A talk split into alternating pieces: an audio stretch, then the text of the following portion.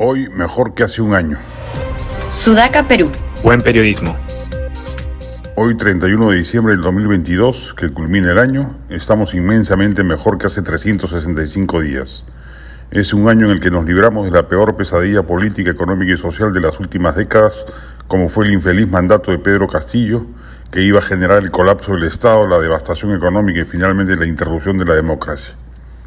Esa es la noticia del año, el fallido golpe de Estado de un sujeto que nunca debió protagonizar lo que una mala jugada del destino le llevó a estelarizar y su vacancia inmediata en cabal respuesta institucional de los poderes del Estado y de nuestras Fuerzas Armadas que no se prestaron al aventurerismo anticonstitucional.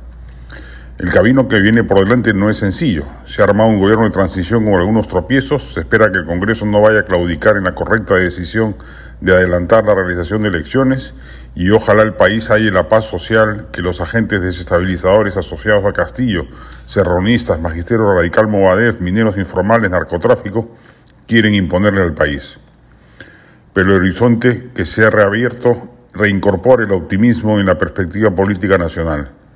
También allí hay mucho trecho por recorrer y se espera de la clase política del centro y la derecha que actúe a la altura de las circunstancias y que por inmadurez o egoísmos irracionales no vuelva a generar las condiciones para que el país nuevamente se embarque en una aventura disruptiva que ya estuvo a punto de destruir lo que de bueno se había avanzado en las últimas décadas.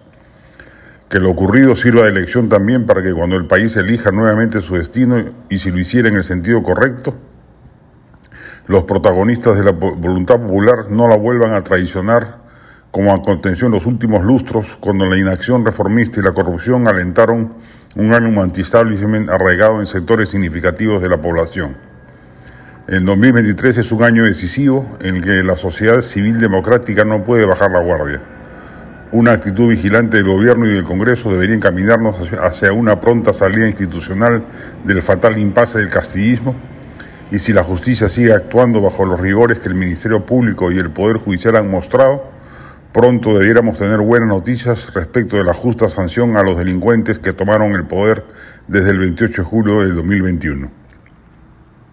Este podcast llegó gracias a AFE, operador logístico líder en el mercado peruano que brinda servicios de almacenaje, transporte de carga, courier y cómics. Los puedes ubicar en www.afe.pe.